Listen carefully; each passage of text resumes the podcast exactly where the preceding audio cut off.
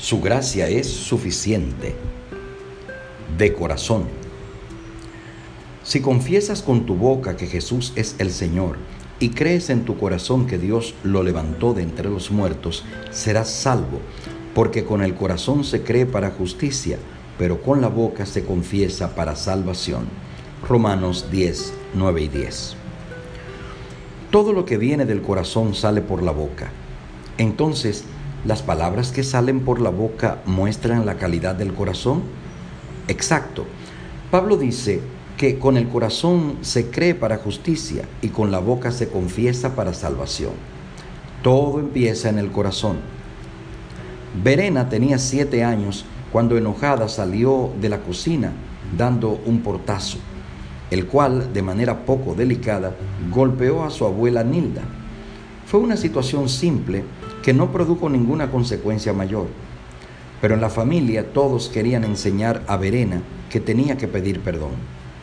Después de tanta insistencia adulta, la niña se paró frente a la abuela, quería abrir su boca para hablar, pero le costaba mucho. Finalmente dijo, esto es muy difícil. Pensemos, ¿qué era lo difícil? ¿Hablar? No.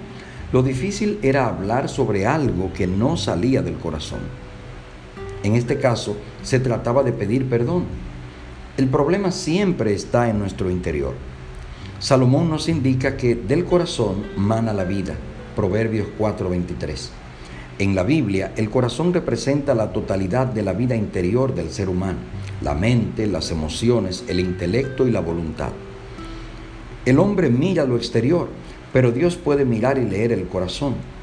Lucas lo explica de la misma manera al decir que el hombre bueno del buen tesoro de su corazón saca lo bueno y el hombre malo del mal tesoro de su corazón saca lo malo, porque de la abundancia del corazón habla la boca. Lucas 6:45.